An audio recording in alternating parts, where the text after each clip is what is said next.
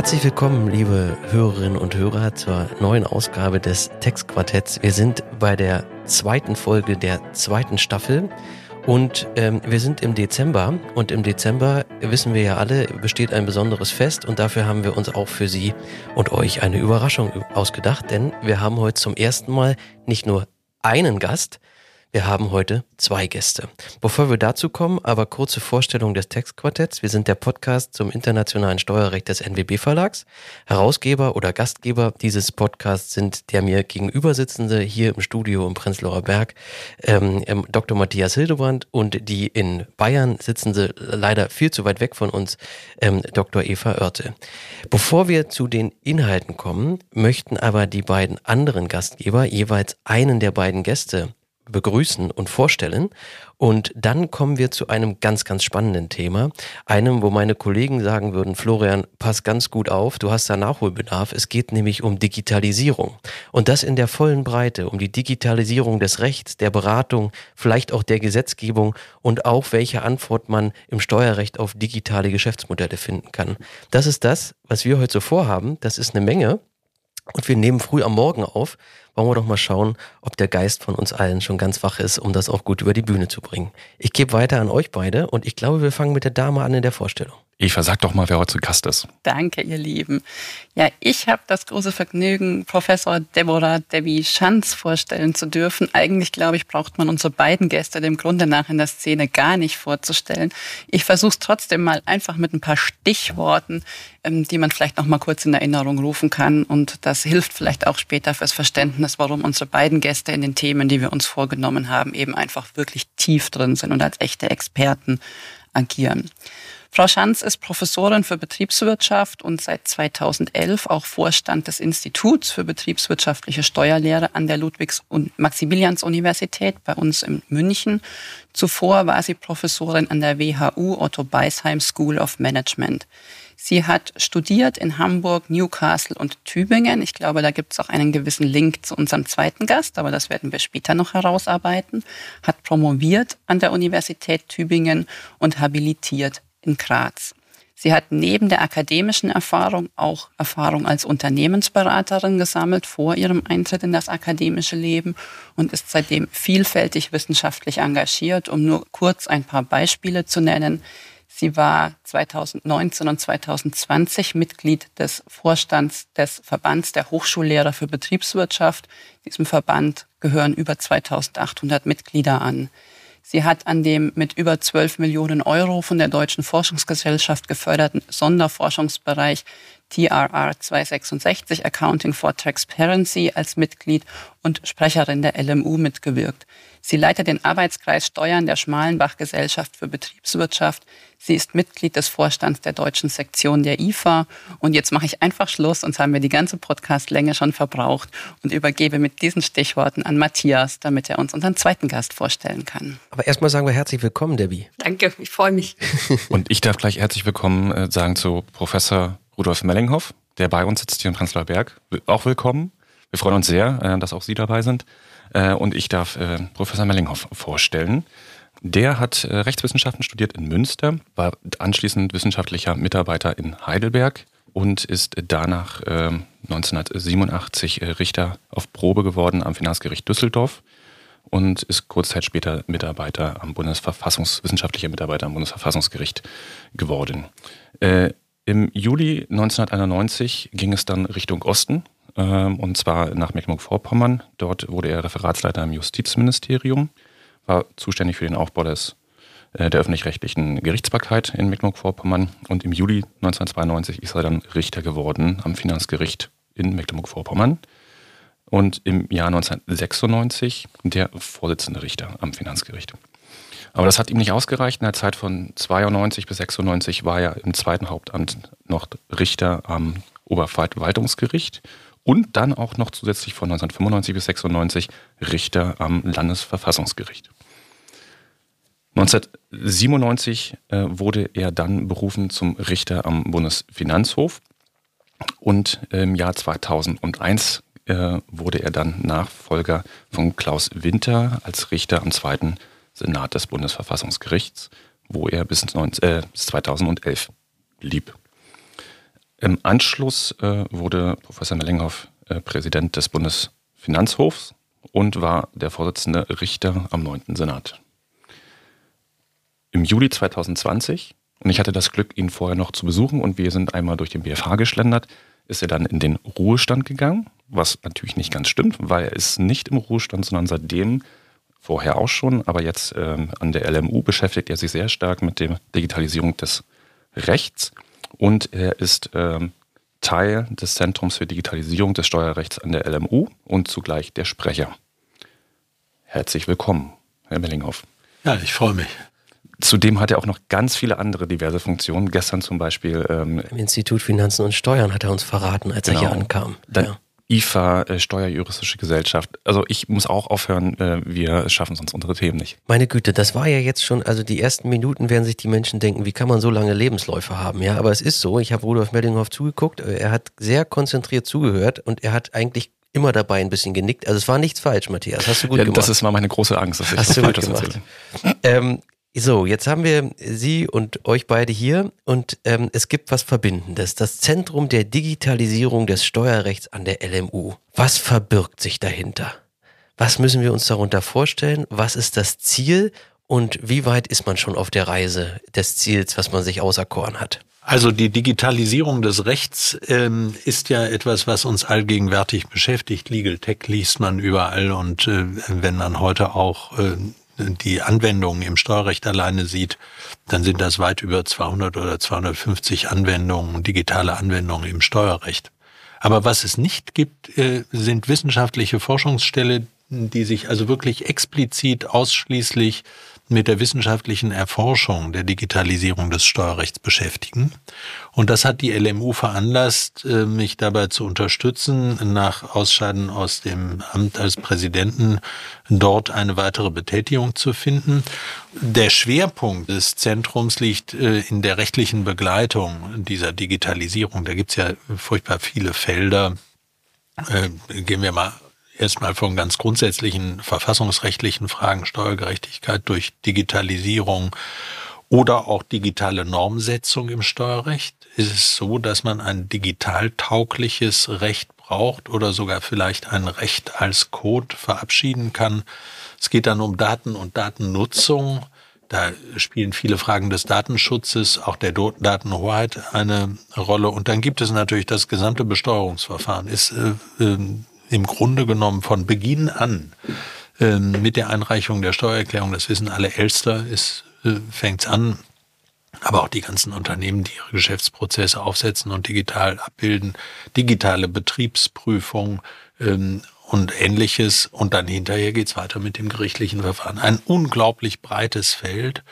Äh, wir sind ein, eine kleine Mannschaft erstmal. Ähm, neben mir sind dann noch zwei wissenschaftliche äh, Mitarbeiterinnen und ähm, dann sind noch drei studentische Hilfskräfte.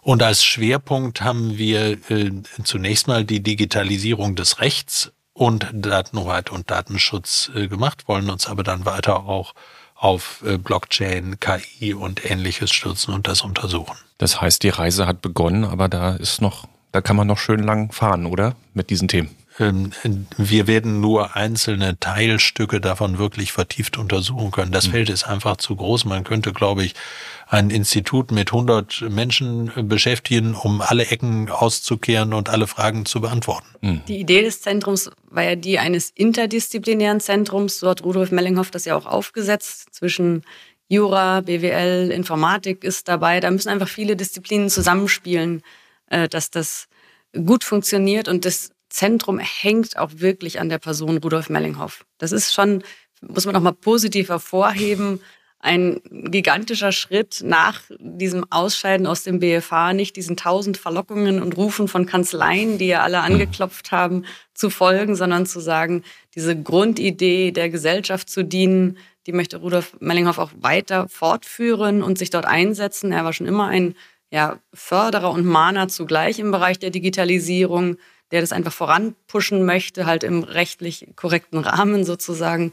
Und ja, das fand ich unheimlich faszinierend und schön, als er gesagt hat, er erklärt sich hier bereit, für die Gesellschaft insgesamt weiter zur Verfügung zu stehen und dort zu forschen und voranzutreiben und Institutionen zu verknüpfen und nicht nur einzeln im Namen einer Kanzlei weiter tätig zu sein. Aber jetzt haben wir ja eine BWLerin und einen Juristen.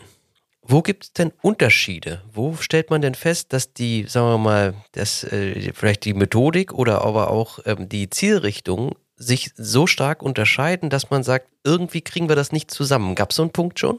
Ich glaube nicht, äh, denn grundsätzlich ergänzen sich ja beide Bereiche. Es ist ja nicht so, dass das nun Antipoden sind, die sozusagen aufeinander zugehen und äh, sozusagen sich kannibalisieren wollen, sondern wir wollen ja gemeinsam etwas schaffen und gemeinsam etwas unterstützen. Äh, bei der Debbie Schanz gibt es zum Beispiel ein faszinierendes Projekt der Analyse der BFH-Rechtsprechung wo man die auf, ausgewertet hat. Und da ist es natürlich ganz gut, wenn da auch äh, auf der anderen Seite Juristen drauf gucken und dann vielleicht einzelne Schwerpunkte äh, dort untersuchen und machen. Und auch wenn man die ganzen äh, Entwicklungen in diesem Bereich äh, sieht, die ganzen Softwareprogramme, Blockchain und ähnliches, da kann man natürlich einmal die Wirkungsweise betriebswirtschaftlich untersuchen, auch volkswirtschaftlich. Ähm, es gibt ja dieses Institut für empirische ähm, Steuerforschung, äh, auch Clemens Fuß, also das IFO-Institut ist in diesem Bereich beteiligt und das soll sich ergänzen und soll sozusagen äh, die verschiedenen Aspekte berücksichtigen, die bei der Digitalisierung eine Rolle spielen. So, jetzt haben wir hier ganz viele Fragen vorbereitet, die wir auch gleich durchgehen, aber mich beschäftigt trotzdem noch eine Frage. Ich habe ähm, mir, ich erinnere mich zurück an einen Aufsatz in der, in einem, das ist jetzt nicht im NWB Verlag, ähm, in einer anderen deutschen Steuerrechtszeitschrift von Paul Kirchhoff. Der hat so ein bisschen das Thema angesprochen, das Steuerrecht ist ja Ergebnis eines politischen Kompromisses. Der Algorithmus oder vielleicht auch das digitale Recht versucht, hat aber den Anspruch, wahrscheinlich perfekt zu sein. Wie löst man eigentlich diesen vielleicht bestehenden Widerspruch auf? Naja, abbilden, wenn ich da mal einsteige, kann man ja jedes Ergebnis. Und ein Kompromiss heißt das einfach nicht etwas ganz ja, eindeutiges rechts oder links oder irgendwo abgebildet wird, sondern etwas dazwischen. Das heißt, Kompromiss heißt ja nicht, dass man versucht, es so schwammig auszudrücken, dass es nicht mehr abbildbar ist in so einer klaren 1-0-Kodierung, sondern Kompromiss heißt, dass verschiedene Standpunkte berücksichtigt sind, um zu einem Ergebnis zu finden. Von daher steht das dem erstmal nicht entgegen. Mhm. Was, glaube ich, wichtig ist eben, dass man diese Klarheit findet in all den Gesetzen, möglichst wenig unbestimmte Rechtsbegriffe zu benutzen und so weiter, weil da stößt man immer an die, an die Grenzen der Kodierung. Das geht einfach nicht. Das zeigt einem einfach die Informatik da ganz schnell auf. Es gibt auch ein neueres Gutachten des Normenkontrollrates, der herausgearbeitet hat, dass die Einheitlichkeit der Begriffe im Recht ein wichtiges Gut ist, die man sozusagen dann modular fassen kann, dass zum Beispiel der Einkommensbegriff im Recht, auch im Sozialrecht und im Steuerrecht in den verschiedenen äh, Gebieten die Begriffe äh, gleich verwendet werden und wenn sie unterschiedlich verwendet werden, dass man dann sie sozusagen modular fasst, mhm. ähm, um das digital abbilden zu können. Also es gibt äh, schon äh, große Untersuchungen und der große Vorteil ist natürlich der Digitalisierung, dass man viele Dinge die sonst zeitlich einen hohen Aufwand erfordern, einfach automatisch miteinander verknüpfen kann. Also ich glaube, das ist mit diesem, mit dem Thema Digitalisierung, das ist überall gleich bei jedem quasi Prozess, ob das in einem Unternehmen ist, also mit Prozess meine ich, da passiert etwas, äh, oder ähm, bei der Anwendung von Gesetzen, diese Standardisierung, das, was Sie erwähnten, ist, glaube ich, ganz wichtig. Der, der andere Punkt wäre für mich das Thema, äh, weil Sie sprachen über die, das Digitalisieren des Rechts oder auch das, das, ein, ein Code statt einen Gesetzestext äh, ähm, im Prinzip durch das Parlament zu bringen, wäre für mich die Frage, wie geht man mit Ermessensentscheidungen um? Kann man die auch kodieren? Also man kann Ermessensentscheidungen nicht kodieren, das, das ist völlig klar. Aber man kann äh, unterstützende digitale Systeme auch, auch sozusagen KI zur Hilfe nehmen. Ähm, Richterassistenzsysteme zum Beispiel oder Entscheidungsassistenzsysteme, die wir auch in anderen Ländern bereits kennen. Da sind wir in Deutschland noch sehr am Anfang. Und ich möchte auch mal daran erinnern, ich habe mal einen, einen Beitrag geschrieben, da war ich noch beim Bundesverfassungsgericht über die Gleichheit im Strafrecht. Und wenn Sie äh, mal sehen, dass jeder Staatsanwalt in seiner Schublade so Straftaxen liegen hat, mhm. für bestimmte Fälle gibt's immer die gleiche Strafe, finden Sie nicht im Gesetz, steht mhm. da nicht drin, nicht? Äh, dann stellt sich natürlich schon die Frage, ob und inwieweit sozusagen gleichartige Sachverhalte einfach aufgenommen werden und dann Vorschläge unterbreitet werden oder auch ähm, mal einfach aufgezeigt wird, wie vergleichbare Sachverhalte in diesen Ermessenstatbeständen behandelt werden, um eine Unterstützung für eine gleichmäßige Anwendung des Rechts bei gleichartigen Sachverhalten zu geben in diesen mhm. Fällen. Und Unterstützung ist, ist äh, so für mich genau nochmal die, die Folgefrage. Bedeutet aber letztlich auch, die Entsch äh, Ermessensentscheidung bleibt am Ende immer bei dem Menschen und kann die Maschine kann quasi immer nur unterstützen. Oder kann man sich auch Fälle vorstellen, wo man sagt, naja, die KI, die, die hat vielleicht sogar eine, gar eine kleinere Fehlerquote, wenn die Datenmenge groß ist, als ein Mensch. Man lässt die Maschine entscheiden? Also es gibt bei völlig eindeutigen Sachverhalten, da braucht man, glaube ich, nicht notwendigerweise noch eine Abwägung und eine Überprüfung ich meine, man kann schon, glaube ich, äh, begleitend eine Maschine laufen lassen zwischen zwei Standorten und feststellen, ob die Entfernung 20 Kilometer beträgt oder nicht 20 mhm. Kilometer beträgt. Was soll der Richter dann noch entscheiden? Oder wir haben ja auch flightride.de oder mhm. ähnliche Dinge, wo man ja sagen muss, da entscheidet im Grunde genommen kein Richter mehr, mhm. nicht? Äh, äh, sozusagen. Sie müssen immer noch die Kontrolle auch der Systeme durch den Richter haben. Aber ich glaube, dass man viele äh, total gleichgelagerte Fälle jedenfalls erstmal durchlaufen lassen kann und dann in einer zweiten Auffangstufe, wenn jemand damit nicht einverstanden ist, einfach, dass da ein Mensch dann nochmal drauf guckt. Weil am Ende braucht es ja auch jemanden, der die Verantwortung übernimmt. Und das wird wahrscheinlich mhm. eher schlecht ähm, der Algorithmus sein. Oder mhm. ja. Das sollte, das sollte nie sein. Also Sie müssen ja. bei solchen automatischen Entscheidungssystemen immer noch den Menschen dahinter haben. Nicht? Das ist keine Frage. Die, ja, die Frage der Verantwortung, die betrifft ja nicht nur Urteile, sondern die ist ja auch ganz spannend in anderen Bereichen. Überall, wo wir KI anwenden werden in den nächsten Jahren, sei es schon ganz simpel bei der Belegverbuchung. Mhm. Wenn da KI irgendwas falsch interpretiert und alles umsatzsteuerlich falsch behandelt wird, sind wir plötzlich im Massengeschäft und es kommt was anderes raus, was vielleicht keiner bemerkt. Wer ist dann verantwortlich? Wer haftet dann? Das ist irgendwo zwischen den Softwareherstellern, das ist zwischen denen, ähm, die die Compliance-Systeme äh, aufsetzen. Das ist, geht ja hin bis zum Vorstand und Aufsichtsrat, die äh, verantwortlich sind äh, für diese Systeme. Das werden ganz spannende Fragen und an diesen, ja, in diesen kann eben genau auch so ein Zentrum mitwirken. Darf ich, darf ich nur noch eins sagen? Es, da besteht ja auch eine Wechselwirkung. Äh, was Debbie gerade beschrieben hat, zeigt ja, dass Compliance-Systeme und sozusagen Regelüberwachung eine ganz andere Rolle einnehmen. Und dann stellt sich ja irgendwann die Frage, wie bilden wir das vernünftig auch im geltenden Recht ab? Also diese veränderten Abläufe. Wir können dann ja nicht sozusagen immer noch das gleiche Recht völlig unverändert mhm. zugrunde legen. Ja. Also vielleicht kurz genau zu diesem Thema äh, richtige Verbuchung von Rechnungen. Äh, man, man kann sich, glaube ich, jetzt schon, wenn die Datenmenge hoch ist, vorstellen, dass eine KI eine geringere Fehlerquote hat als zum Beispiel äh, ein Buchhalter oder mehrere Buchhalter, die, ähm, die das buchen. Aber nach dem jetzigen Recht muss man wahrscheinlich davon ausgehen, äh, auch nach dem Tax Compliance Management System, ein Buchhalter kann Fehler machen. Das ist auch in gewisser Weise dann akzeptiert, wenn ich also ein eingerichtetes Tax-CMS habe. Wenn ich nur die KI allein laufen lasse, ohne weitere Kontrolle, obwohl die Fehlerquote geringer ist, wären wahrscheinlich diese Fehler nicht anerkannt als ich lasse nur allein KI laufen, sondern ich muss schon noch Menschen drüber gucken lassen.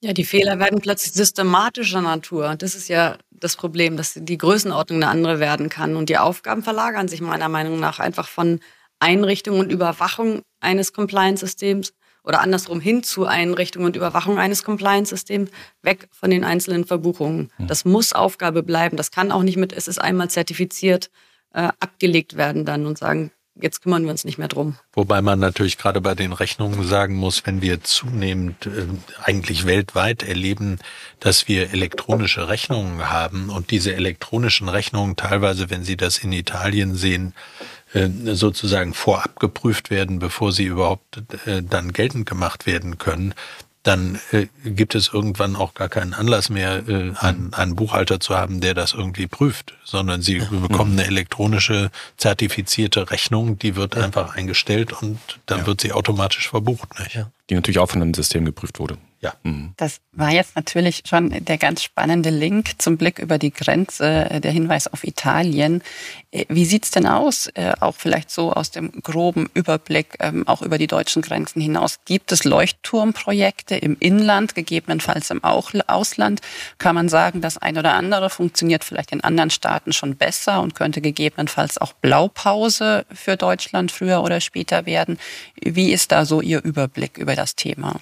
Also äh, gerade bei der Umsatzsteuer gibt es natürlich in anderen Ländern, äh, Italien, Spanien, Polen, ähm, äh, gibt es Herangehensweisen, um Blockchain-basiert äh, mit elektronischer Rechnung äh, die Umsatzsteuer rechtssicher aufzusetzen. Da muss man hingucken und äh, überlegen, ob wir das nach Deutschland übertragen können. Was aber viel wichtiger ist, ist, dass gerade im Mehrwertsteuerrecht diese Fragen auf europäischer Ebene gelöst und vorgegeben werden. Wenn jedes Land sich da sein eigenes System schafft, ähm, dann wird das sehr schwierig. Und die Gefahr, die wir momentan haben, ist, dass einzelne Länder in ihren Entwicklungen schon weit vorangeschritten sind und es immer schwieriger wird, wenn diese Länder diese Systeme fest etabliert haben, nachher ein einheitliches europäisches System zu haben. Und wir haben in anderen Bereichen, zum Beispiel in der digitalen Gesetzgebung in Dänemark, das ist sozusagen das äh, Leuchtturmland in diesem Bereich äh, schon Untersuchungen und Gutachten, die dort voranschreiten. Äh, Deutschland ist insgesamt dort, sagen wir mal, in vielen Bereichen nicht führend. Aber so ganz genau weiß man das auch nicht, weil die Finanzverwaltung natürlich ihre Möglichkeiten und ihre Untersuchungen äh, nicht so auf dem Markt der Eitelkeiten in der Öffentlichkeit austrägt. Ich möchte nochmal zu Italien äh, zurückkommen und aufgreifen, äh, was Rudolf dort sagte, die ja wirklich sehr weit sind. Also ich finde gerade bei der Umsatzsteuer sehen wir, dass dort, wo bisher Missbrauch und fehlendes Umsatzsteueraufkommen eine viel größere Rolle gespielt hat als in Deutschland noch, dass die dort viel weiter sind. Selbst Brasilien ist ja zum Beispiel unserem System weit überlegen. Italien hat äh, seinerzeit eine Sondergenehmigung der EU bekommen und das wäre natürlich die Hoffnung, dass wir jetzt nicht, wie Rudolf Mellinghoff anmahnte, verschiedene Systeme bekommen, die jeder für sich selbst entwickelt, sondern dass wir auch wirklich sagen, okay, auch großes Deutschland und großes Frankreich, wir können lernen von Italien und dieses System wird ja erst mal auch grenzüberschreitend jetzt ausgerollt und hoffentlich später dann auch in anderen Ländern dass wir einfach sagen können, da funktioniert etwas schon. Ist ja auch wirklich eine faszinierende Vorstellung, dass die Rechnungen nicht von Sender zu Empfänger gehen, äh, von, von Rechnungssteller zu Empfänger, sondern wirklich über die Finanzverwaltung und damit automatisch dann auch eine Verknüpfung da ist. Also dieses Vorsteuerziehen, ohne äh, dass es ein, ein Gegenstück sozusagen geht, ohne dass die Umsatzsteuer abgeführt wird, ähm, dass wir das einfach übertragen. Das wäre meine große Hoffnung, dass da diese Eigenbrötlerei nicht in so großem Maße stattfindet. Ja, ich glaube, ich verstehe gut, was du mit Eigenbrötlerei ähm, dem Grunde nach adressierst. Natürlich unser doch relativ schwerfälliges, auch durch den Föderalismus sicherlich schwerfälligeres System, als es andere Staaten haben, die vielleicht zentralistischer aufgestellt sind. Wie kann man denn nun irgendwie versuchen, die ganz vielen Stakeholder irgendwie zusammenzubringen? Kann da auch das Zentrum vielleicht äh, wertvolle Kontaktbörse, wertvolle, wertvolles Netzwerk äh, bilden? Oder was muss passieren, damit Deutschland hier vielleicht schneller und effizienter vorankommt? Ich glaube, das ist nicht eine Frage alleine von Deutschland. Dort wird ähm, sehr viel getan. Das weiß ich, dass das äh, Bundesministerium der Finanzen äh, sehr viel tut, auch, auch andere Institutionen sondern die entscheidende Frage wird in diesem Bereich sein, ob die Europäische Union diese Digitalisierung eines europäischen Rechts und Mehrwertsteuerrecht ist europäisches Recht vorantreibt und dort auch die Maßstäbe vorgibt. Ich denke, ähm, das ist wirklich ein Punkt, äh, wo Handeln dringend erforderlich ist, weil inzwischen eben schon in den verschiedenen Ländern die unterschiedlichen Systeme entwickelt werden. Nicht? Da wäre nochmal meine Frage, was wir am Anfang hatten, Standardisierung und Coding von, von Recht. Würde das bedeuten oder ja, bedeutet das zwangsläufig, dass man von der Harmonisierung des äh, Mehrwertsteuerrechts äh, hinkommen muss zu einem äh, allgemeingültigen Mehrwertsteuerrecht in jedem Land, was gleich ist? Das werden wir nicht bekommen. Sage ich Ihnen ganz, ganz deutlich, sondern das, was, was harmonisiert werden muss, das sind bestimmte Verfahrensschritte, wo dann aber in jedem äh, Rechtsraum dann eben auch ein bisschen Luft zum Atmen ist für die unterschiedlichen Mehrwertsteuersätze und ähnliches. das kann man ja elektronisch alles abbilden. Ich glaube, der Prozess selber, die Prozessabwicklung muss einheitlich sein und dann muss äh, sozusagen in den einzelnen Ländern noch ein bisschen Spielraum sein für einzelne Sonderregelungen. Das gilt für die Europäische Union, aber ähm, Eva sprach gerade den Föderalismus an. Ich glaube, im, im ertragsteuerlichen Bereich müssen wir das allein auch auf deutscher Ebene hinbekommen, dass wir wegkommen von den einzelnen Ländern, zumindest im Bereich der Prozesse und der Formate, dass dort äh, übergreifend was gefunden wird und auch Daten nicht mehrmals eingegeben werden, nicht mehrmals abgebildet werden müssen, sondern dort wirklich kooperiert wird. Also was mich massiv stört, ist, wenn ich gerade aus bayerischer Sicht, Eva, wir sind beide in Bayern äh, tätig, immer höre, wir sind in der Digitalisierung weit, wir sind schon weiter als Baden-Württemberg. Dann denke ich immer, schaut doch mal bitte noch ein paar Meter weiter und eben über die Grenze runter nach Italien, rüber nach Estland, nach Dänemark, Brasilien, schaut eigentlich überall hin. Man hört selbst ja, abenteuerlichste Staaten mittlerweile, die in Einzelbereichen uns haushoch überlegen sind. Und da empfinde ich persönlich diesen Föderalismus schon als sehr störend. Da muss unglaublich geschaut werden, dass wenn immer irgendwo was funktioniert, was meinetwegen auch auf Landesebene entwickelt wird, dass das dann schnell ausgerollt wird über die äh, Bundesländer hinweg und nicht gesagt wird, ja, aber wir wollen unser eigenes System und bei uns sitzen schon seit zwei Jahren andere Leute, die eigentlich gerade was anderes entwickelt haben. Bei der Entwicklung würde ich sogar noch einen Schritt weiter gehen. Äh, da hatte ich mal vor ein paar Jahren äh, auch einen kleinen Blog geschrieben. Ähm, Im Prinzip alle alle Beteiligten an dem Steuerverfahren, also alle, die dann technisch beteiligt sind, die Finanzverwaltung auf der einen Seite, Steuerpflichtige mithilfe von Beratern und äh, Tool-Anbietern, ähm, die wollen ja alle dasselbe. Die wollen ja im Prinzip ähm, elektronisch das abbilden, also Sachverhalte abbilden in der Steuererklärung. Ähm, in vielen anderen Bereichen nutzt man ja Open Source Coding. Das heißt, alle oder verschiedenste äh, Personen arbeiten an, an diesem Code und äh, am Ende äh, kann man diesen sozusagen Standard äh, offenen Code nehmen und sich dann auch seine eigenen ähm, dann noch Tools äh, davon ableiten. Ist, da gibt es ja ganz viele Beispiele, äh, auch im Internetbrowser und, und, ähnliche Sachen, die auf Open Source beruhen oder auch Unternehmen, die das anbieten, dass im Prinzip nicht angestellte ähm, ähm, Techies dort mit äh, coden können. Ähm, es, es gibt so ein paar Aussagen, die sagen, solche äh, äh, über Open Source erstellte Software ist wesentlich ähm, besser und auch sicherer, als wenn man das nur allein macht. Und es gibt halt diese Möglichkeit zu sagen, also den Standardprozess, wie kommt eine Steuererklärung äh, im Prinzip in den elektronischen Bereich, ähm, das kann man zusammen machen. Und natürlich dann Dinge wie, ich brauche einen bestimmten Sicherheitsbereich als Finanzverwaltung, den kann man dann nochmal auf diesen, sozusagen auf diesen Basiscode ähm, nochmal selbst entwickeln. Ähm, das wäre so meine Idee, weil alle wollen dasselbe.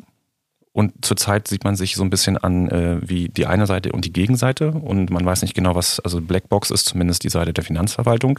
Blackbox ist in gewisser Weise vielleicht auch der Toolanbieter.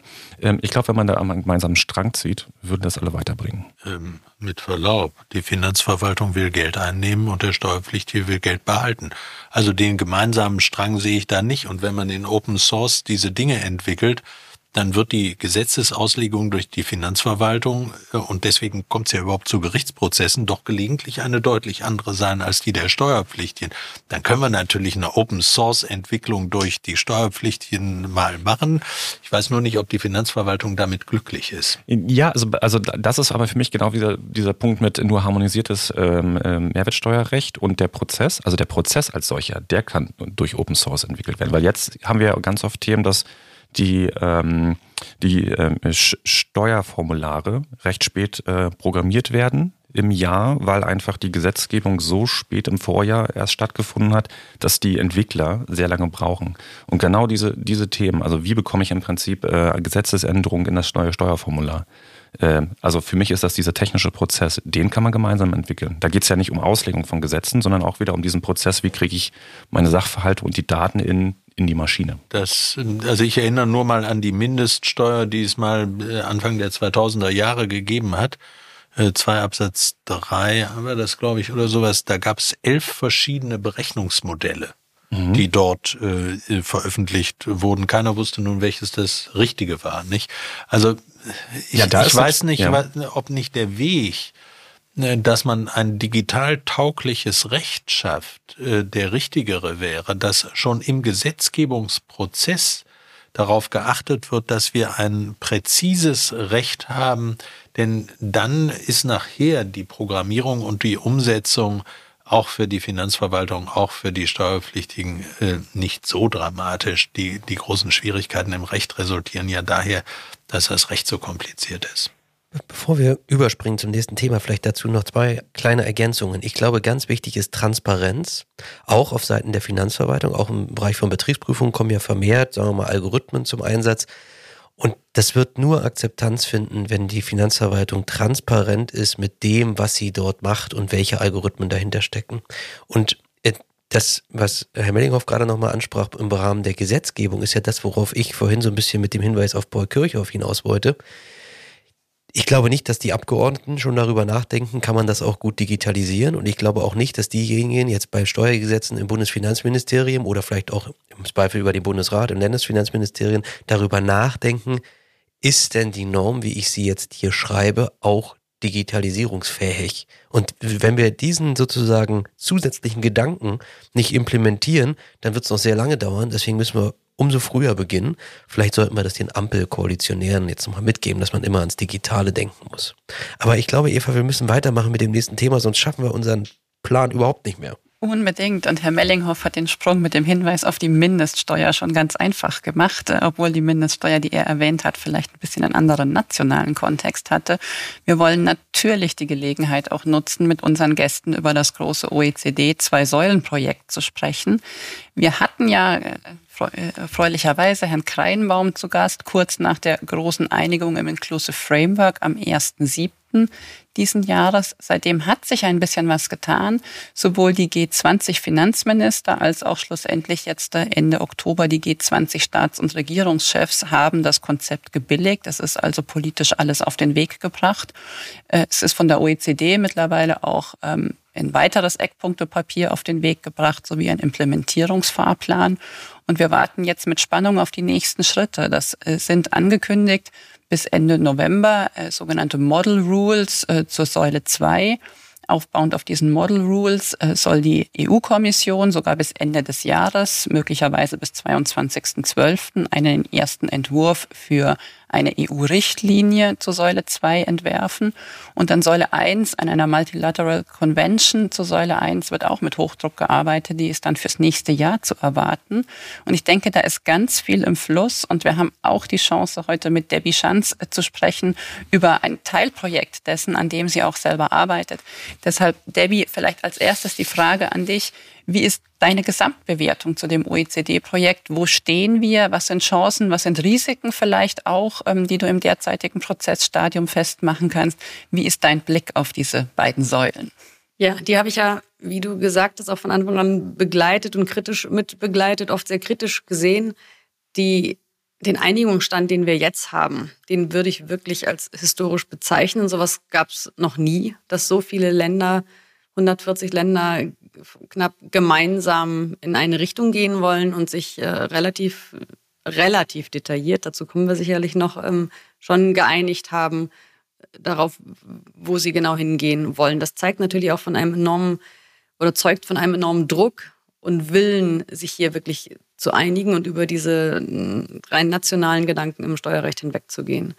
Was wir jetzt hier haben, sind zwei Säulen. Einmal Neuverteilung der Besteuerungsrechte, also wirklich Paradigmenwechseln in beiden Säulen drin hier, die eben unabhängig von Substanz ist, unabhängig von eigentlich allen Kriterien, die wir bisher hatten, um ähm, Steuersubstrat auf Länder zu verteilen. Und auf der anderen Seite die Pillar 2, die Mindeststeuer, die schon angesprochen wurde, die ja auch wirklich ohne Missbrauchsgedanken nun weltweit ausgerollt werden sollen, dass plötzlich der neue Gedanke reinkommt, ein Mindestmaß an Besteuerung soll überall bestehen. Also vollkommen neuartige äh, Gedanken. Und was wir auch sehen, finde ich, das ist, dass Projekt sich enorm fortentwickelt hat. Eigentlich ist nichts, was am Anfang mal besprochen wurde und immer in Teilschritten vorgestellt wurde, jetzt noch zu erkennen, sondern wir sind in der ersten Säule ganz klar auch weggegangen von der digitalen Wirtschaft. Es geht nun um jedes Unternehmen, das eine Überrendite, die dort definiert ist, äh, verdient in der Pillar 2, die wurde ja zwischenzeitlich eigentlich als Ersatz für die überkomplexe äh, Säule 1 erschaffen, ähm, sehen wir nun eine Säule, die daneben steht Und ja, hier sehen wir jetzt, finde ich auch sehr interessant, plötzlich eigentlich eine Art Besteuerung der digitalen Wirtschaft. Das sind immer in jedem Schritt neue Entwicklungen plötzlich, die reingekommen ist durch enorme Carve-outs, also Ausnahmen oder Teilbereiche, die ausgenommen werden für Substanz gemessen in Lohnsumme und Sachanlagevermögen. Also wirklich ja, enorme Veränderungen und Fortschritte, die im Laufe der Zeit entzielt wurden. Die kann man im Einzelfall kritisch sehen, aber dass insgesamt diese Einigung so weit zustande gekommen ist, ist wirklich ganz neuartig und da steht eine enorme Leistung und Kooperations- und Vermittlungsleistung auch des Inclusive äh, Framework und des OECD-Sekretariats dahinter. Ich glaube, am Anfang war ja die Idee, dass man insbesondere digitale Geschäftsmodelle in den Fokus nimmt. Kann man sagen, dass das der Startpunkt war und man, dass man dabei geendet ist, dass man jetzt eine Regelung für die Zukunft, für die digitale Wirtschaft gefunden hat? Und wir haben ja alle die Hoffnung, dass die digitale Wirtschaft oder das ist, wird ja so kommen, dass die gesamte Wirtschaft irgendwann digital ist, weil es wird ja jeden ein Stück weit treffen. Insofern ist das nicht auch so ein bisschen der Erkenntnisprozess? Am Anfang dachte man an digitale Geschäftsmodelle und jetzt ist es eigentlich eine Regelung für die gesamte zukünftige digitale Wirtschaft? Ja, würde ich durchaus sagen. Es waren digitale Geschäftsmodelle. Es kam ja auch raus im Laufe des Prozesses, dass es unmöglich ist, diese konkret zu fassen und dann wirklich zuzuteilen, wo liegt jetzt, äh, soll jetzt ein Besteuerungsrecht bei welcher Art von Geschäftsmodell genau und bei welchen Anknüpfungspunkten in verschiedenen Staaten liegen. Das ist also wirklich als de facto unmöglich, hat sich das herausgestellt. Und überhaupt dieses Ringfencing einer digitalen Wirtschaft hat sich auch als unmöglich herausgestellt, weil es ja jetzt schon in weiten Teilen und auch in Zukunft kein einziges Geschäft mehr geben wird, was nicht in Teilen digitalisiert ist. Das heißt, die Idee, hier irgendwas isolieren zu wollen, die ist jetzt schon überholt. Von daher ist die Fortentwicklung auch wirklich nur konsequent. Ich wollte Herrn Mellinghoff auch ins Boot holen und um seine, seinen Blick auf die Dinge bitten. Teilen Sie dem Grunde nach den positiven Ansatz von Debbie Schanz oder sehen Sie es vielleicht auch aus staatsrechtlichen Gesichtspunkten heraus etwas kritischer? Also sagen wir mal, ich glaube, bei der globalen vernetzten Wirtschaft kommt man nicht umhin, äh, sozusagen ein abgestimmtes internationales Besteuerungssystem äh, zu kreieren. Man muss sich nur ganz klar darüber sein. Erstens, dass die nationalstaatlichen Parlamente letztendlich äh, aus diesem Prozess weitestgehend ausgeschlossen sind. Und wir wissen nicht, ob alle Staaten und in den demokratischen Staaten alle diese Dinge ohne weiteres übernommen werden. Das Zweite ist, die finanziellen Auswirkungen, die sich daraus ergeben, können gewaltig sein. Die können äh, zu erheblichen Steuerverschiebungen in der Welt führen. Sie können zu Verlusten bei den Industrienationen führen hin zu den Marktstaaten. Das ist beabsichtigt, das ist gewollt. Und ähm, ich finde es immer merkwürdig, dass mit, mit großer Werbe äh, in Deutschland und in anderen Ländern dieser großartige Erfolg äh, gefeiert wird und kein Mensch darauf hinweist, dass das zwangsläufig auch damit verbunden sein wird, dass das Steueraufkommen in Deutschland sinken wird. Und das wiederum führt dann zu einem dritten Punkt.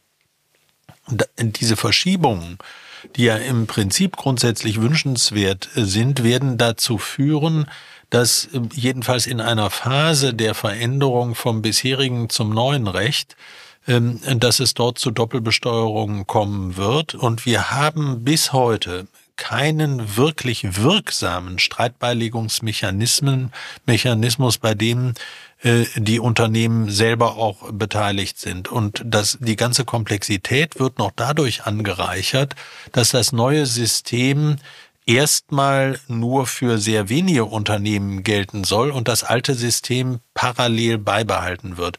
Also ich finde, zur Ehrlichkeit äh, dieser grundsätzlich positiven Entwicklung gehört darauf hinzuweisen, dass es diese Rahmenbedingungen auch gibt und die werden häufig verschämt, verschwiegen und es wird immer ganz begeistert gesagt, es liegen noch irgendwo Billionen rum und das stimmt eben einfach nicht. Da müssen wir nochmal nachfragen. Das ist jetzt, äh, finde ich, hochspannend. Die EU wird ja, so zumindest meine Vermutung, das am Ende wieder in eine Richtlinie versuchen einzufügen.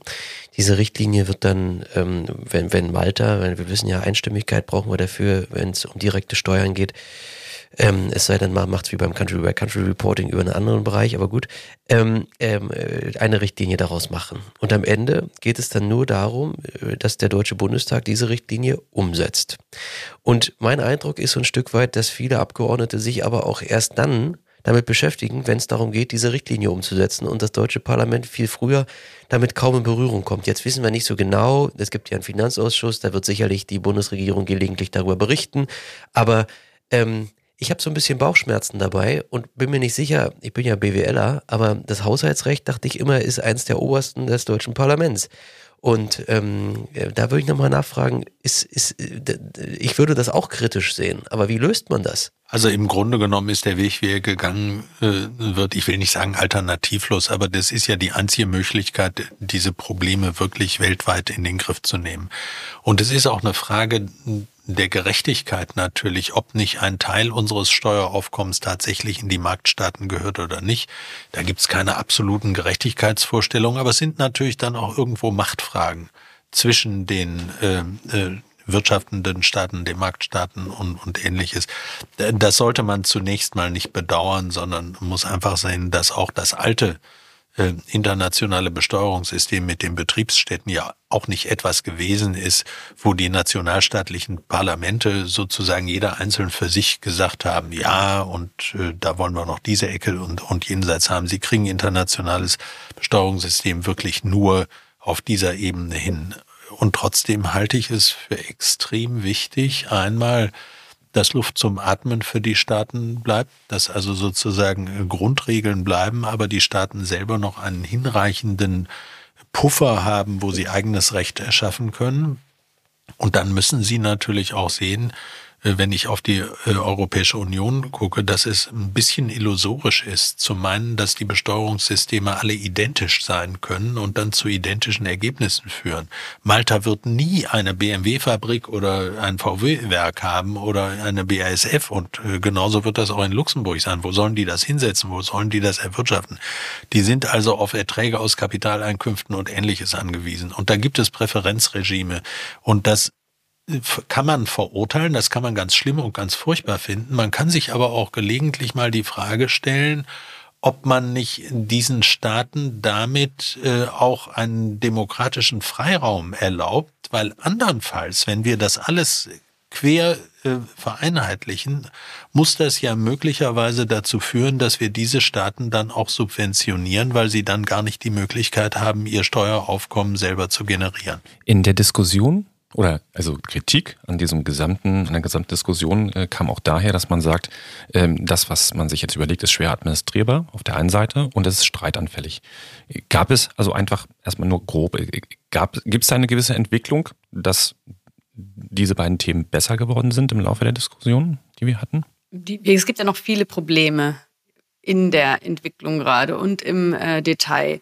Der Bereich Streitbeilegung, der wird immer erwähnt. Das ist meine Wahrnehmung. Wann immer Regeln besprochen wird, am Rule Design gearbeitet wird, steht darunter ein Satz. Das Ganze hängt aber davon ab, dass wir jetzt wirklich schnelle und zeitnahe Streitbeilegungsmechanismen haben. Early Certainty, sonst geht gar nichts. Wenn man aber ins Detail schaut, wie auch die beiden Säulen allein zusammenhängen und das erstmal Steuerbemessungsgrundlagen weltweit ermittelt werden müssen und dann umverteilt werden muss über äh, Pillar One und darauf dann Pillar 2 aufsetzt, dann fragt man sich, wie soll das alles gehen? Das heißt, das ist für mich erstmal ein Lippenbekenntnis und noch äh, vollkommen unklar, wie es im Detail ausgestaltet sein kann. Das kann eigentlich nur so gehen und in die Richtung gehen ja auch die Gedanken, dass am Ende nicht alle Staaten miteinander im Boot sind. Es kann nicht eine riesen Betriebsprüfung geben, in der plötzlich 140 äh, Staaten sich gemeinsam mit BMW kloppen, äh, sondern es muss irgendwie in einzelne Hände gelegt werden, in viel kleinere Gruppen gelegt werden. Es wird immer von so einem Peer-Panel äh, gesprochen. Das wiederum bedeutet aber, dass ganz viele andere Staaten, die eigentlich beteiligt sind, um die es auch geht, überhaupt keinen Zugriff mehr darauf haben. Das heißt, es wird eine wahnsinnige Entwicklung, wenn man sich die fortdenkt, geht es irgendwann dahin, dass wirklich nur Einzelne oder vielleicht eine Art super weltweite Behörde äh, solche Dinge regeln, die momentan bei den Nationalstaaten geht, also äh, oder liegt. Das wird eine, eine gigantische Entwicklung werden. Ich würde gern zwei andere Punkte noch aufgreifen. Das eine ist IFRS, äh, also Bemessungsgrundlage, und das andere ist die EU. Ich fange mal mit der EU an. Da haben wir gerade drüber gesprochen, dass es eine Richtlinie geben wird, die dann in den Nationalstaaten umgesetzt äh, werden wird. Was mich daran gerade sehr irritiert, ist der Zeitplan, den die EU sich gesetzt hat, diese Richtlinie um jeden Preis in diesem Jahr vorzustellen, im nächsten Jahr zu verabschieden. Das ist ja auch ja, kein, kein leises Gerücht, dass, äh, die, dass Frankreich das während der EU-Ratspräsidentschaft in der ersten Hälfte des nächsten Jahres durchdrücken möchte. Dort drängt auch noch die, ähm, die Präsidentenwahl in Frankreich. Und das ist ein Tempo, das passt nicht zur OECD. Auch die hat ja einen extrem ambitionierten Zeitplan, aber der sieht vor, ganz viele Details erst im nächsten Jahr zu entwickeln. Die generellen Rules äh, grundsätzlich erstmal jetzt vorzustellen, im, im November noch, aber ganz viele Details sind dann noch offen. Und da ist meine große Sorge, dass die EU sich etwas nimmt und festschreibt, also alle Flexibilität raubt und das dann zementiert ist obwohl weitere Entwicklungen auf OECD-Ebene im nächsten Jahr stattfinden. Also was passiert da, dass plötzlich die EU sich ein Korsett setzt, was schon gar nicht mehr zum internationalen passt und was wir vielleicht als EU und als Mitgliedstaaten unabhängig von der OECD in ein paar Jahren überhaupt nicht mehr haben wollen. Da müssen wir, glaube ich, extrem aufpassen, dass zumindest diese Zeitpläne aneinander angepasst werden, auch wenn ich weiß, der politische Druck geht gerade in eine ganz andere Richtung und äh, dass möglichst viel Flexibilität erhalten bleibt und nicht so ein Zement, wie wir es bei ne, Mutter-Tochter-Richtlinie, Zinsschranke und so weiter kommt, äh, uns, uns festschreiben. Also das ist ein Punkt, den ich sehr kritisch sehe. Der andere Punkt, äh, den ich noch ansprechen wollte, ist die Bemessungsgrundlage. Da muss man sich vorstellen, 140 Staaten verhandeln miteinander und merken, wir wollen irgendwas Einheitliches. Steuern sind einheitlich, äh, sind nicht einheitlich. Da haben wir verschiedene Steuersysteme und Bemessungsgrundlagen weltweit ah, gibt es da nicht irgendwas? Ah ja, stimmt, irgendwas Internationales gibt es schon, nämlich Rechnungslegungsstandards. Die wurden ja für ganz andere Zwecke entwickelt, niemals als Steuerbemessungsgrundlage, sind deshalb auch ganz anders ausgestaltet und dort gibt es genauso wenig Einigkeit. Das Lustige ist, dass das in der Steuerwelt nicht bekannt und nicht verankert ist, weil das von außen betrachtet alles so ähnlich aussieht. Jetzt heißt es auch großzügig, ob man da HGB nimmt oder US GAAP oder IFRS oder so. Das ist alles egal. Da möchte ich mal nur auf ein Projekt hinweisen. US GAAP und, und IFRS haben ein riesen Konvergenzprojekt aufgesetzt, das über Jahre lief. Konvergenz hieß, die haben das Ziel gehabt, sich zu mergen, sich zu vereinen und einen einheitlichen Rechnungslegungsstandard zu entwickeln. Das ist gescheitert. Die haben gesagt, wir sind so unterschiedlich, wir wollen Dinge so unterschiedlich abbilden. Also diese Bemessungsgrundlage, die da am Ende rauskommt, ist so unterschiedlich, wir können uns überhaupt nicht mergen. Und jetzt kommt die Steuerwelt und sagt, okay, alle Konzerne sollen mal Gewinne und äh, effektive Steuersätze ermitteln auf dieser Basis, egal was ihr da nehmt, das hört sich doch alles gleich an, Rechnungslegung. Das passt hinten und vorne nicht. Ob ich einen Gewinn und eine Taxrate ausrechne auf HGB-Basis oder IFRS-Basis, ich vermute, die werden dann ähm, halb so groß und doppelt so groß sein. Und ähm, das wird dann einfach so hingenommen und gesagt, okay, egal was da rauskommt, vergleichen wir jetzt mal mit der Zahl 15 Prozent. Diese ganze Gedankenwelt ist in der Besteuerungswelt irgendwie noch nicht angekommen. Da werden wir noch äh, ganz schön blöd gucken. Ja, das politische Ziel ist halt so groß, dass es unbedingt erreicht werden muss. Und ähm, Baustellen, die da auf dem Weg da sind, die, die will man halt gar nicht erst anfassen, habe ich so manchmal das Gefühl. Ja, es gibt ja noch viele andere, auch im Pillar 2, viele andere rein praktische Fragen, die ich bin mir nicht sicher, wie das innerhalb von einem Jahr gelingen soll, die zu beantworten. Ähm, aber let's see, ja. Also ich bin gespannt, wenn das tatsächlich klappen sollte, auch auf der EU-Ebene innerhalb eines Jahres. Hochachtung. Ich habe da meine Zweifel. Aber man muss natürlich sagen, wenn man solche Ziele nicht hat, dann wird's und auch wenn nix. man wenn man wenn man nicht äh, diese Sachen in Angriff nimmt, dann wird das nichts. Und man hat ja die Lernfähigkeit von 140 Staaten gesehen. Debbie hat das ja vorhin im Einzelnen ne, dargelegt. Ich wäre nun mal nicht so pessimistisch, sondern ich würde sagen, äh, jetzt krempeln die mal die Ärmel hoch und machen das mal. Man muss nur auf eines natürlich achten, und da hat Debbie schon darauf hingewiesen, synchrone Zeiten einheitliche Diskussionsgrundlagen. So, jetzt haben wir, ähm, wir schreiten mächtig voran in der Zeit. Die Hörer werden das mitbekommen. Wir müssen jetzt aber nochmal zum Steueroasenabwehrgesetz kommen. Jetzt muss man sich vorstellen, aktuell wird auf globaler Ebene über das Konzept der zukünftigen Besteuerung der internationalen Wirtschaft diskutiert, aber gleichzeitig findet in Deutschland ein Gesetz statt, das Steueroasenabwehrgesetz heißt. Ich störe mich schon an dem Namen. Das klingt so ein bisschen wie gute Kita-Gesetz. Ähm, da ist mir zu viel Pathos mit drin im Namen. Aber gut, ähm, es gibt vier Maßnahmen. Betriebsausgabenabzugsverbot, erweiterte Hinzurechnungsbesteuerung, beschränkte Steuerpflicht, Quellensteuer, Verweigerung der Begünstigung bei der Gewinnausschüttung und Veräußerung von Körperschaften. Jetzt haben wir hier sozusagen an unsere beiden Gäste zwei Fragen. Debbie, du warst Expertin oder ähm, ja, du warst ähm, geladen als Expertin für die Anhörung im Finanzausschuss des Deutschen Bundestages. Ähm, du bist ja da gelegentlich öfter, aber welche Erfahrung hast du mitgemacht, was gerade dieses Gesetz angeht? Ja, gerade bei diesem Gesetz habe ich leider die Erfahrung gemacht, dass wir Expertinnen und Experten, ähm, weiß nicht, nettes Beiwerk waren, aber unsere Stimme nicht unbedingt gebraucht wurde. Sie wurde leider auch nicht angenommen. Das fand ich in diesem Bereich äh, wirklich schade. Das ist für mich ein extrem überschießendes Gesetz, das vor allem stark politisch motiviert ist und äh, ja, dort war offensichtlich, dass dann an Detailfragen oder Hinweise, die wirklich sachdienlich wären, äh, dann plötzlich keine große Rolle mehr äh, gespielt haben. Das heißt, der Steueroasenabwehrgesetz am Ende, finde ich, werden nicht die Steueroasen abgewehrt, äh, sondern Geschäftsbeziehungen von Unternehmen und Personen aus Deutschland heraus dorthin. Das heißt, das ist ja schon mal ein Ansatz, den wir eigentlich nicht im Steuerrecht kennen, dass wir fremde Staaten äh, bestrafen wollen und sagen, wir suchen mal hier Steuerpflichtige, die wir treffen können, so dass man dort keine Geschäfte machen. Also die Regelungen gehen ja so weit, dass es wie ein de facto Verbot ist, wenn man sich vorstellt, gegenüber fremden Dritten hat man kein Betriebsausgabenabzugsrecht äh, äh, mehr, obwohl das ganz normale Geschäftsbeziehungen sind, die überhaupt nicht missbräuchlich sind und jemand genau dort im Tourismusbereich tätig ist oder Südfrüchte bestellen möchte oder ähnliches. Es geht ja eher um, um Inselstaaten. Es geht ja äh, um wirklich eher äh, exotischere Bereiche momentan hier. Also wirklich ein überschießendes Gesetz. Es geht um vier verschiedene Maßnahmen, die du gerade vorgestellt hast. Und die EU-Idee war ja, dass mindestens eine dieser Maßnahmen umgesetzt äh, wird in jedem Land und nicht alle gleichzeitig.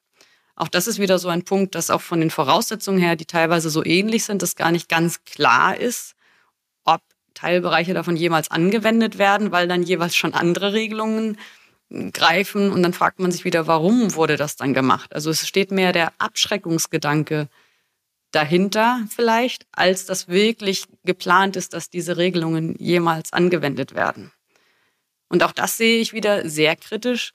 Wenn dieser Abschreckungsgedanke da ist, dann heißt es, dass größere Unternehmen, Personen, die sich Beratung äh, leisten können, einfach das verstehen können und die Probleme wegberaten können. Das kann man sogar große Teile relativ leicht umgehen durch Umstrukturierung und Zwischenschalten von Gesellschaften in anderen Ländern.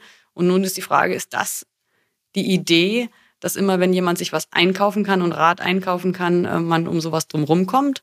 Oder auch versteht, dass Teile nicht greifen, dass es vielleicht gar nicht ganz so schlimm ist, äh, wie es klingt. Und äh, andere Personen, die da einfach naiv drangehen und steuerlich einfach alles richtig machen wollen, ähm, da sehr, sehr böse äh, enden können und äh, das de facto einem Berufsverbot gleichkommt in, in, mit Bezug auf diese Staaten. Das sind ja Dinge, die mir dort extrem wenig gefallen. Obwohl die Grundidee natürlich auch geteilt werden kann, zu sagen, mit diesen, das, da möchte man Druck ausüben auf, auf diese Staaten. Aber die Umsetzung ist einfach für mich nur politisch motiviert und nicht unter der Idee, wie machen wir gutes Recht. Eine kurze Nachfrage, wo kommt das her, dass wenn es darum geht, ein Gesetz gegen Steueroasen zu machen und es einen Vorschlag gibt, der, sagen wir mal, überschießend ist, du hast gerade gesagt, eine Maßnahme war äh, vorgegeben, wir machen alle vier und kommen dann zum Beispiel in Probleme, wo Betriebsausgabenabzugsverbot und erweiterte Hinzurechnungsbesteuerung plötzlich zusammentreffen sogar. Und erst ganz spät im Gesetzgebungsverfahren löst man dieses Problem auf. Aber wo kommt diese Stimmung her, dass wenn es um Steueroasen und Abwehrgesetze geht, eigentlich ein richtiger Diskurs kaum noch möglich ist, sondern es eben immer darum geht, da machen wir das Schärfste, was es gibt. Vielleicht unter tatsächlich auch der Inkaufnahme, dass das Unternehmen in Deutschland schadet, ähm, die da zum Beispiel Tourismus machen. Wo kommt das her? Ich, hab, ich tue mich da immer schwer, das nachzuvollziehen, weil das ist ja keine differenzierte Betrachtung mehr. Das ist ja, da, da ist ja schon sozusagen ein starkes Vorurteil mit dabei. Ja, mein Eindruck ist, dass das Wissen bei Bürgern und auch in der Politik über Steuern extrem gering ist, aber dass jeder so ein gutes Bauchgefühl hat, hat, dass andere Missbrauch betreiben. Das wird ja auch rauf und runter in den Medien so beschrieben und dadurch kommt man politisch gerade sehr gut rüber, wenn man zeigt, äh, ich mache was gegen Missbrauch. Die Details interessieren wieder keinen, die sind nicht transportabel, ähm, nicht mal in der Breite im Bundestag, nicht mal bei jedem, ehrlich gesagt, im Finanzausschuss. Einige sind da super aktiv, super top im Detail drin, extrem beeindruckend, andere wiederum gar nicht. Und ähm, dann passt es am leichtesten meiner Meinung nach, wenn man mit Haut drauf Maßnahmen agiert und Sachen, die man gut transportieren kann, sind sowas wie, wir haben vier Maßnahmen, nicht nur eine. Wir kämpfen ganz besonders doll gegen Missbrauch. Das ist so ein Punkt, der, der leicht verständlich erscheint.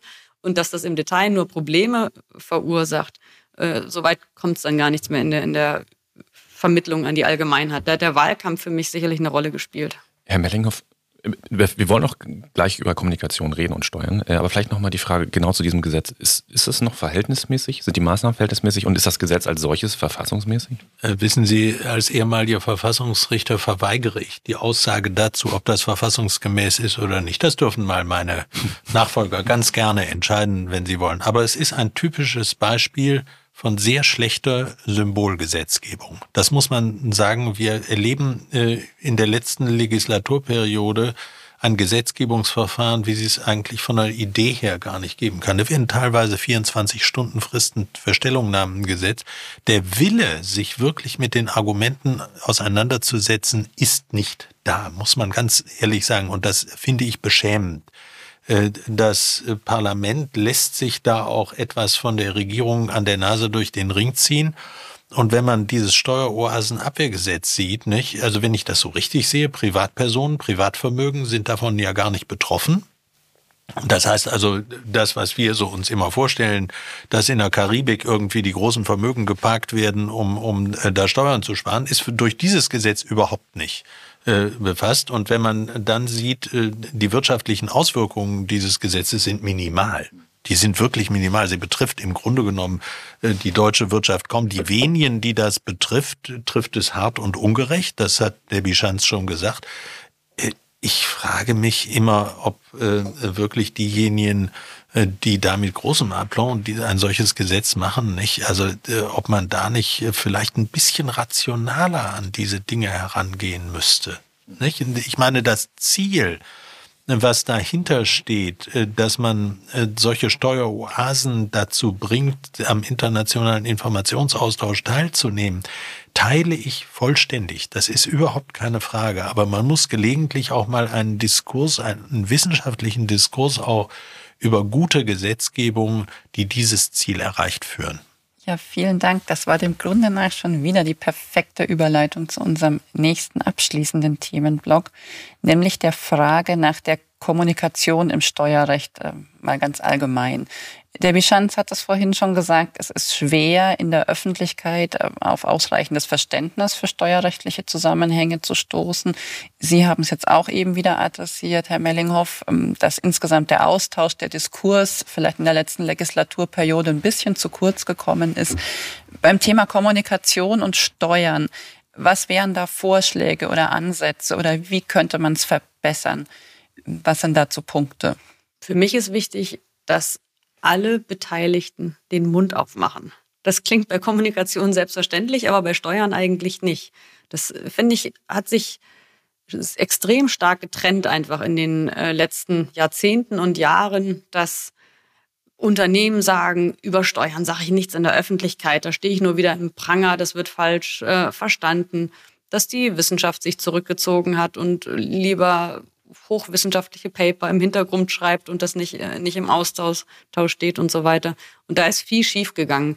Und ich finde, und das machen einzelne Leute, und ich glaube, Rudolf Mellinghoff steht stark dafür und ich hoffentlich auch, dass es immer wieder richtig ist, und dieser ganze Podcast übrigens auch, ähm, in die Öffentlichkeit zu gehen und äh, zu erklären und zu diskutieren und nicht aufzugeben und auch Feinheiten zu erklären und zu sagen, ja, nicht jeder betreibt Missbrauch bis zum Umfallen, aber dort und dort gibt es Problembereiche, also lass uns dort und dort was machen. Das Verständnis, das kann meiner Meinung nach fortentwickelt werden, aber nur, wenn ganz, ganz viele Leute immer wieder bereit sind zu erklären und in Medien Rede und Antwort äh, zu stehen und sich nicht in so einen ja, Elfenbeinturm zurückzuziehen. Unser letzter Gast, Frau Menne, hat gesagt, ich glaube, man kann den Bürgern auch mehr zumuten.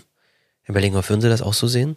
Also ich glaube, wenn wir das internationale Unternehmenssteuerrecht sehen, dann ist das keine Frage, äh, die man wirklich rational äh, auf breiter Ebene diskutieren kann, sondern hier gehört eigentlich ein sinnvoller Diskurs auch im Parlament, im Finanzausschuss und ähnliches dazu.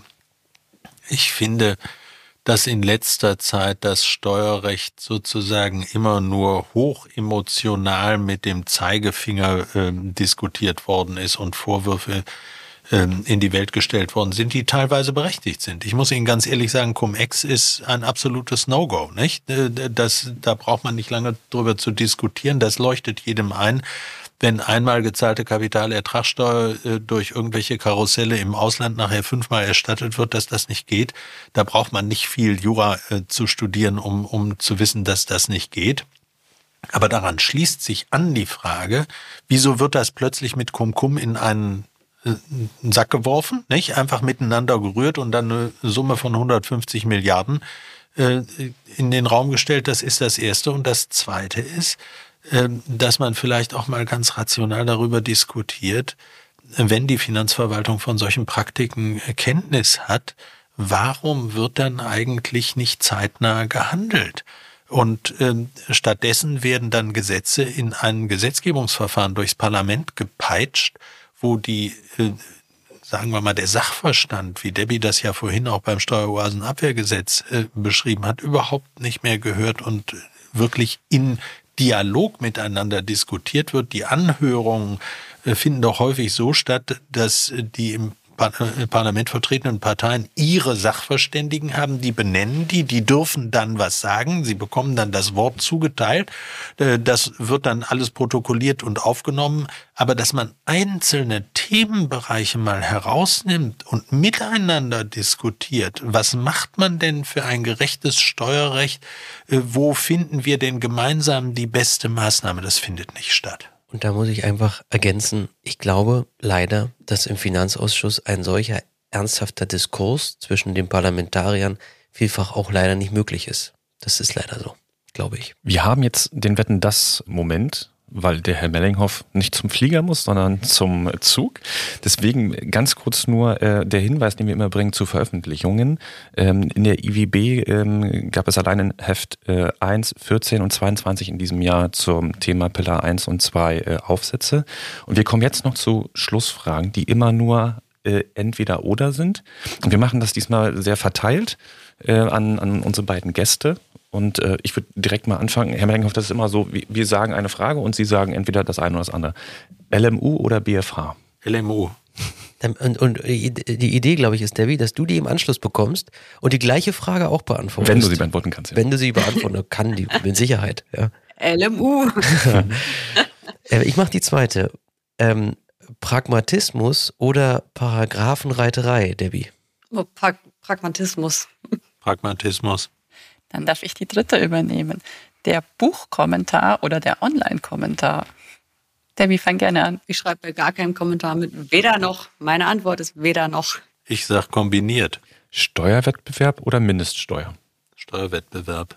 Steuerwettbewerb. Allerdings, also ich meine, man, man darf äh, immer ja immer nur ein Wort sagen, nicht? Also äh, bitte mit Rahmenbedingungen, nicht? Empirie oder Hermeneutik? Empirie. Kombination. Kombination ist eine gute Antwort, die hatten wir auch noch nie. Wir haben noch analog oder digital, Debbie? Digital. Digital. Und die letzte Frage, von Angesicht zu Angesicht oder virtuell? Von Angesicht zu Angesicht. Von Angesicht zu Angesicht. Aber es klappt doch auch beides, es klappt doch auch beides ganz gut zusammen, wie wir heute hier feststellen, ja.